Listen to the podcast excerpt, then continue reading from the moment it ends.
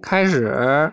今天可是用我的新手机录的哦。嗯，别老炫耀你这些了。好吧。认识你自己。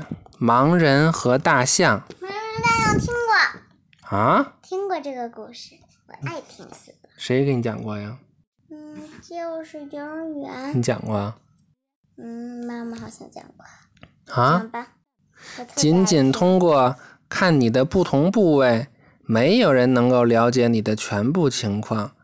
你说的是盲人摸象这个故事吧？嗯。这个是盲人和大象，这是一一个印度寓言。盲人和盲人摸象就是这样，有四个盲人摸大象，有一个那四个盲人摸的都是大象，就先不跟你们详细说了啊。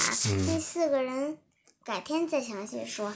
那四个人摸的都是大象不同的部位，然后呢，他们说的都不一样。那个象的主人跟他们说，他们只是摸的象的一个部位，所以没法确定。然后呢，他们又从又从头摸到尾，这才知道说的都一样了，就没了。知道了，这个故事说明什么呀？就是你不能。我说说我的理解啊，第一个就是看问题或者看一个事情要看整体，不不能光看局部，这样你看到的不全面。第二个就是你不能光听别人说，你要靠自己去实践。嗯，我觉得告诉我了一个，就是你不能，你不能闭着眼睛走吧。假如你。嗯，摸到了一个大象，你不能就摸它一个部位就确定它就是那样的。嗯，对。你得把它全身都摸出来才知道是什么样子。比如那里边给你说一个，有一个盲人摸到他的那个大粗腿，就以为那是柱子；有一个摸到他的尾巴，就以为那是小废小细条。嗯。然后呢，那俩我都忘了。行，躺下吧，咱们讲讲这个，读一读这则印度寓言，看看六个盲人是怎么吸取这一教训的。很久很久以前，印度有六个盲人生活在一起。躺下吧，好吗？三四五六。嗯，躺下吧，这就是这幅画。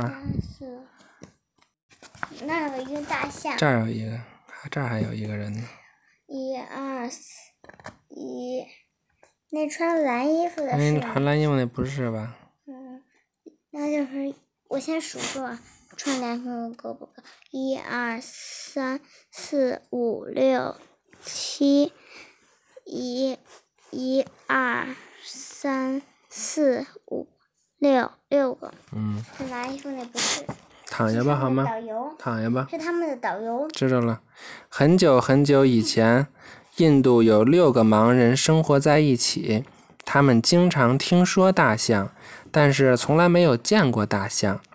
这些盲人住在一位王公的宫殿附近，王公是所有人的统治者，他的宫殿里有很多大象。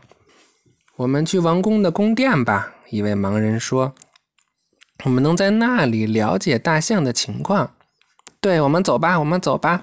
其他盲人说。这一天天气很热，但是这六个盲人还是走向了宫殿。他们一个挨着一个走着，最矮小的盲人是他们的领头人。第二个盲人把手放在领头的肩膀上，每个盲人都把手放在他前面的那个人的肩膀上。这六个盲人的一位朋友在宫殿里和他们相见，他把他们带到院子里的一头大象旁边。第一个盲人伸出手摸了摸大象身体的一侧，多么光滑啊！他说：“大象就像一堵墙。”第二个盲人，嗯，这跟咱们那个差不多。第二个盲人伸出手摸了摸大象的鼻子，多么浑圆啊！他说：“大象就像一条蛇。”第三个盲人伸出手摸了摸象牙，多么尖啊！他喊道：“大象就像一只毛。”好了，今天先讲到这儿了，明天接着讲。嘛呀？完了，他们都说行，那我们讲完了他们摸的啊。第四个盲人伸出手摸了摸大象的腿，多么高啊！他说：“大象就像一棵树。”第五个盲人伸出手摸了摸大象的耳朵，多么宽阔啊！他大叫：“大象就像一把扇子。”第六个盲人伸出手摸了摸大象的尾巴，多么细呀！他喊道：“大象就像一条绳子。”我的妈呀！我的妈呀！放炮了！好啦，明天接着讲啦，拜拜。